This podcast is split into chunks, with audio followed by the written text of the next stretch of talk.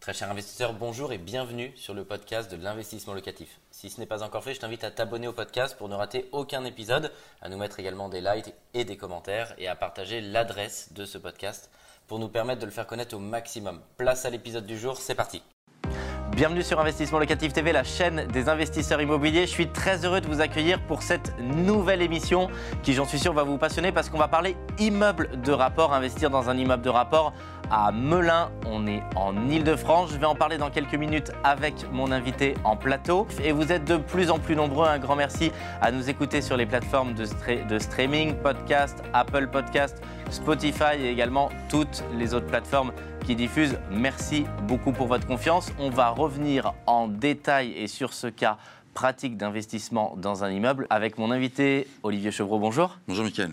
Euh, tu es responsable de l'agence à, Melun. Ça fait plusieurs années euh, qu'on travaille ensemble et je le dis aussi, j'ai aussi investi à titre personnel à Melun et tu es aussi investisseur euh, immobilier. Tu as également investi dans le secteur, je le dis pour être en totale transparence, mais également parce que c'est un point positif, on est également client de l'autre côté et donc c'est pour effectivement pouvoir expliquer et pouvoir revenir en détail sur cette opération conséquente, puisque c'est un immeuble euh, de rapport. Euh, tu vas pouvoir nous en parler. Déjà, est-ce que tu peux nous parler de la zone géographique et nous donner un petit peu tes conseils, toi qui la connais bien, ça concerne euh, quelle ville, c'est quoi un petit peu ta zone de chalandise et de prédilection?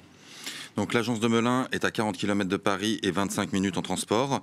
Donc on travaille également sur la ville de Corbeil-Essonne qui est à seulement 30 km de Paris et donc jusqu'à Montreux-Foyonne qui est à une heure de Paris en transport.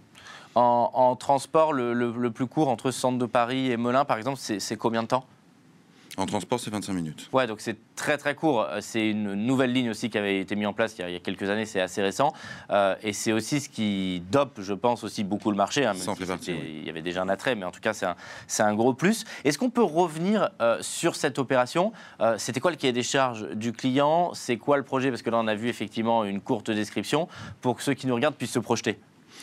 Euh, donc c'est un immeuble qui est, encore une fois en pleine rue piétonne de Melun. Euh, il comprend 9 appartements et 2 boutiques, donc on est sur 11 lots. Ah, c'est conséquent. L'immeuble était entièrement vide à l'exception d'une boutique qui est, euh, comme son nom l'indique, enfin, un, grand réseau téléphonique. donc tout était vide. c'est un immeuble où, pour se sécuriser, euh, nous avons demandé au vendeur, qui était également un professionnel, un marchand, de nous faire toutes les démarches administratives, donc à savoir les divisions, les comment dirais-je, les ouvertures pour les Velux. Oui, parce que tu en parles dans, dans la vidéo. Euh, quand tu dis voilà, on a pu transformer sans avoir besoin de demander l'accord. Est-ce qu'on peut revenir dessus? C'est quoi? C'est parce que tu as négocié que le marchand de biens, le vendeur, ben, en fait, prenne ça à sa charge? Exactement. Afin de gagner du temps et que, euh, comment dirais-je, le client ne perde pas l'intégralité de son différé de remboursement avec tous ces délais qui sont fastidieux, à savoir donc mairie, Enedis, etc. On a demandé donc que le vendeur s'occupe de toutes ces démarches et euh, auquel cas nous serions titrés une fois que ces démarches seront réalisées. Donc en gros, ça a mis 8-9 mois et donc ça a permis au client de ne pas perdre ce délai-là sur son différé de remboursement déjà, c'est une mine d'or d'informations, ce que tu nous donnes, parce que faut déjà avoir ce recul, cette expérience. C'est aussi pour ça, bien évidemment, euh, qu'on est là. Mais je veux aussi m'adresser à ceux qui se lancent seuls dans l'aventure ou qui réfléchissent, en tout cas seuls au départ. Bah, déjà, il y a cette partie-là de négociation. Il faut penser à potentiellement demander et mettre ça à l'acte, parce que sinon, il y a une perte de temps. Sinon, pour le client, si c'est le client qui doit le faire derrière, effectivement, il va, il va grappiller et perdre une partie de son, son différé. Exactement. Euh, c'était quoi le cahier des charges du client? Il voulait investir dans, dans un immeuble? Comment est-ce que ça s'est passé? Donc il avait déjà quelques appartements à Paris qu'il a acheté avec investissement locatif. Et donc là, il souhaitait sortir de la copropriété et avoir une unité foncière, donc avec plusieurs logements à la même adresse. Et donc euh, bah, une gestion plus simple aussi. Pour ceux qui ont la volonté d'investir dans un immeuble de rapport, euh, tu peux leur expliquer c'est quoi l'intérêt de sortir de, de la copropriété? Pourquoi c'est intéressant? Alors, bah, en un, on va éliminer le syndic, euh, parce que bah, le syndic, euh, bah, comme tout le monde, il, n'est pas bénévole. Il va vous prendre des sous. Euh, et de pouvoir faire les travaux quand vous le souhaitez, parce que demain vous pouvez avoir par exemple une gouttière à changer, ce genre de choses. Le syndic, bah, il va prendre forcément l'artisan le plus cher parce qu'il est commissionné là-dessus et euh, vous imposer de le faire tout de suite, alors que bah, quand vous êtes propre euh, capitaine de votre navire, vous pouvez par exemple faire une petite réparation et puis attendre l'année prochaine pour pouvoir changer euh, éventuellement cette gouttière.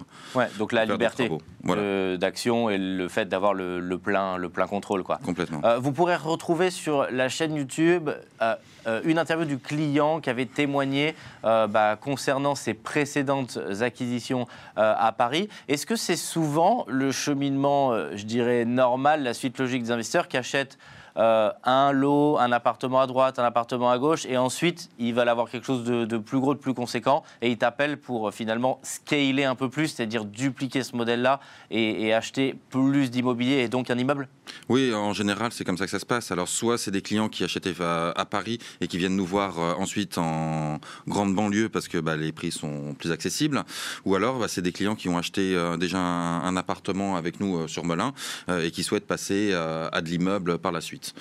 C'est quoi le timing d'acquisition sur cet immeuble Quand tu le visites, est-ce que, tu connais le prix, euh, est-ce que tu te dis, voilà, par rapport à la rentabilité, c'est une bonne affaire, j'y vais Est-ce que ça se vend vite Est-ce que tu peux expliquer aux, aux auditeurs, téléspectateurs, voilà, comment est-ce que ça se passe dedans et c'est quoi le timing ah bah ça va ça va très très vite. Hein. Là on était sur un prix euh, intéressant. Euh, le marchand de biens nous en avait parlé en amont et euh, le jour où il a été titré pour ce bien, bah, du coup on a contacté le client pour qu'il puisse venir au plus vite et se positionner sur le bien. Et l'idée c'est quoi? C'est grâce à ton réseau et je sais que ça peut être aussi voilà des, notaires, des avocats. Là c'est un marchand de biens, des professionnels de l'immobilier pourquoi pas des particuliers aussi, mais on le sait, il y a beaucoup moins d'affaires dans, dans, le monde des particuliers parce qu'il n'y a pas d'intérêt à, faire un discount quand vous vendez un bien, vous avez généralement envie d'en tirer le maximum euh, de profit. L'idée, c'est quoi? C'est de tisser comme ça un réseau et finalement, ils t'appellent avant, et avant que ça arrive sur le marché? Exactement. À 70%, euh, nos propositions sont des biens off-market. Donc, euh, de toute façon, vous n'auriez pas pu les avoir sans passer par nous. Oui, parce qu'ils t'auraient appelé avant, parce que tu as, le vivier d'investisseurs. Voilà, et puis on leur aurait proposé un autre client, mais 70% des produits qu'on propose ne sont pas diffusés sur le marché. Là, le client, quand tu l'appelles Est-ce qu'il est, euh, fou de joie? Est-ce qu'il a peur? On parle. Le, projet, il fait combien au total? En, produit fini, on parle de, On est sur un million deux. Voilà, on parle d'un million deux cent mille euros. C'est colossal. Il faut quand même s'en rendre compte. C'est bien évidemment adossé à de la dette. Même si on est, euh, s'il y a un client et qui a, un profil déjà investisseur, qui a déjà investi, euh, on parle d'une très grosse somme d'argent comment ça se passe? Est-ce qu'il a peur? Est-ce qu'il est enthousiaste? Au contraire, il dit oui tout de suite. Est-ce que tu peux nous expliquer ce cheminement? Alors bah, bien sûr, il est enthousiaste et il a toujours un peu peur. Euh, maintenant, le client, encore une fois, était réactif. Il est venu sur place. Euh, il se trouve qu'on le connaissait déjà en amont, donc euh, la il y glace. Un lien de confiance. Voilà, la, glace était brisée. puis bah, quand il a vu le secteur et le potentiel du bien, et qu'en plus on s'est sécurisé en mettant toutes les conditions suspensives en amont pour justement ne pas perdre de temps. Et si toutefois la mairie refusait pour n'importe quelle raison, bah, on serait pas allé au bout, on serait passé à autre chose. Mais bah, du coup, il y avait plus de, avait plus de doute. Ouais, tu avais enlever vraiment oui, toutes les barrières qui pouvaient effectivement euh, qui pouvaient être un frein. Euh, est-ce que tu peux nous parler du marché? Parce que je sais que tu le connais très bien, ou en tout cas, je sais que tu n'as pas de boule de cristal, mais comment est-ce que tu vois ce marché évoluer? Ça fait des années que tu connais ce marché, tu as investi dans ce marché-là. Est-ce que c'est un marché porteur? Est-ce que c'est un marché qui va augmenter en termes de prix? Est-ce qu'aujourd'hui, il y a plus de locataires, moins de locataires? Voilà, Est-ce que tu peux nous donner ton avis sur ce secteur économique? Bah, D'une manière générale, les gens se reculent de plus en plus, hein, euh, de Paris en petite couronne et vice-versa. Et de, de, plus en plus avec le, Covid et le télétravail, où aujourd'hui, bah, les prix en grande couronne ont explosé, euh, bah, parce que les gens, d'une manière générale, deux ou trois jours de télétravail, ce qui leur permet de se sacrifier un peu plus de temps dans les transports pour trois jours et avoir une qualité de vie euh, différente. Est-ce que c'est déjà le cas à Melun? Les prix, par exemple, et Corbeil-Essonne et toutes les mm. villes que tu as citées, sont déjà dans les dernières années en augmentation Ou est-ce que tu penses que ça va euh, arriver encore plus, comme effectivement ça a touché la première et la deuxième couronne? Tu, penses, sans avoir de boule de cristal, mais juste ton avis, on, est à quel niveau là, en fait, d'enchaînement? Je pense que ça va continuer à monter parce que les transports continuent de se développer, euh, les gens se reculent de plus en plus et puis on est sur les secteurs les moins chers au mètre carré de la région parisienne. Oui, donc il y, a une appétence du coup par le prix. Oui, complètement. Euh, la transition, comment s'effectue la transition euh, pour les architectes d'investissement locatif avec qui tu travailles? Vous êtes tous ensemble dans la, même boutique euh, à Melun. Euh, pour que le client puisse se projeter, l'auditeur, le téléspectateur qui nous regarde, à quel moment débutent les plans? À quel moment en fait on met un pied pour débuter les travaux? Et combien de temps il faut compter? Alors bien évidemment, j'imagine que plus c'est grand, plus, plus il faut de temps, mais pour un studio et puis pour cet ensemble immobilier. donc pour un, un studio de pièces, on va être sur trois mois de délai. Donc, euh, bah, bien sûr, on va pas commencer les plans si le client n'a pas son prêt. Euh, donc, une fois qu'on a l'accord de prêt, les architectes se déplacent, euh, prennent les mesures, font une proposition au client, et une fois que, comment dirais-je, l'acte authentique est validé, bah, on attaque les travaux. Là, beaucoup de mètres carrés. Euh, tu penses, ton avis, c'est quoi qui a été annoncé au client en termes de, timing travaux sur un ensemble Alors, on était parti sur 8 mois. Euh, on était parti sur 8 mois. Le client avait signé début janvier. Et là, on est, dans, on est début juin, on est dans les finitions. Donc, on devrait pouvoir même livrer un mois plus tôt. D'accord, donc c'est plutôt euh, très bon et aussi pour le cash flow, pour le cash flow du client. je voudrais terminer par cette question que j'aime beaucoup. tu sais, je le sais, quand on va montrer cette émission, euh, on parle de très gros montants, 1 200 000 euros, ça fait rêver, c'est un immeuble. Euh, on aura l'occasion de faire une vidéo, euh, si tu veux bien revenir sur la, fin des travaux et pourquoi pas avec le client pour qu'on puisse montrer le résultat fini. Bah, ça va en faire rêver plus d'un. C'est la capacité à dupliquer, à scaler un modèle, à faire un gros pas de plus dans son patrimoine immobilier.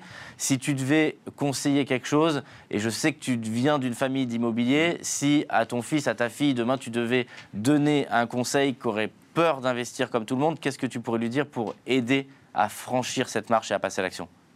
Bah, quoi qu'il arrive, il faut avancer parce que le mouton à cinq pattes, il peut arriver demain, dans deux ans, dans trois ans, on ne sait pas. Le pire, c'est de rien faire. Donc, euh, à partir du moment où vous passez à l'action, vous avez mis un pied dedans, euh, bah, on avance. Euh, et puis, bah, l'intérêt de l'immeuble de rapport, parce que, que vous preniez le projet d'un appartement ou d'un immeuble, le temps de s'inscrire chez nous, par exemple, le temps qu'on trouve le bien, il va se passer deux, trois mois. Acte authentique, on est à six mois et fin de chantier, donc que ce soit un appart ou un immeuble, on est déjà à un an. Donc, autant démarrer plus tôt Parce que tu penses que une des sources d'erreur, quand tu dis chercher le mouton à cinq pattes, c'est le fait de dire finalement chercher quelque chose qui soit n'existe pas ou soit finalement je repousse parce qu'il y aura toujours ce léger détail qui fait que je ne passerai pas à l'action? Exactement. Euh, il faut bien se rendre compte qu'on ne va pas y vivre. Alors, il euh, ne faut pas faire n'importe quoi non plus parce que des gens vont y vivre, mais il ne faut pas y mettre d'affect. C'est un placement financier. Exactement. Mm. En sachant qu'il va être refait, donc en plus, effectivement, tout on pourrait pas. Et puis de toute forcément avoir le coup de cœur. Voilà, on va pas dans les endroits euh, à éviter, on fait pas les tours, ce genre de choses, euh, parce que le but c'est que ce soit loué derrière. Merci, merci Olivier pour tous tes conseils parce que je peux vous dire qu'on reçoit aujourd'hui sur le plateau quelqu'un qui connaît parfaitement l'immobilier et c'est une mine d'informations euh, qui vous donne. Je vous invite à vous abonner si vous nous écoutez en podcast euh, ou sur Apple Podcast et toutes les autres plateformes de diffusion. Je vous remercie d'avoir suivi cette émission et je vous donne rendez-vous pour une prochaine émission pour réussir votre investissement immobilier rentable. Au revoir. Un grand merci d'avoir suivi cet épisode jusqu'au bout. Je te donne rendez-vous pour un prochain épisode. Si ce n'est pas le cas, abonne-toi au podcast, partage-le, mets-nous un like et tu peux également retrouver plus de conseils sur YouTube avec plus de 300 vidéos gratuites.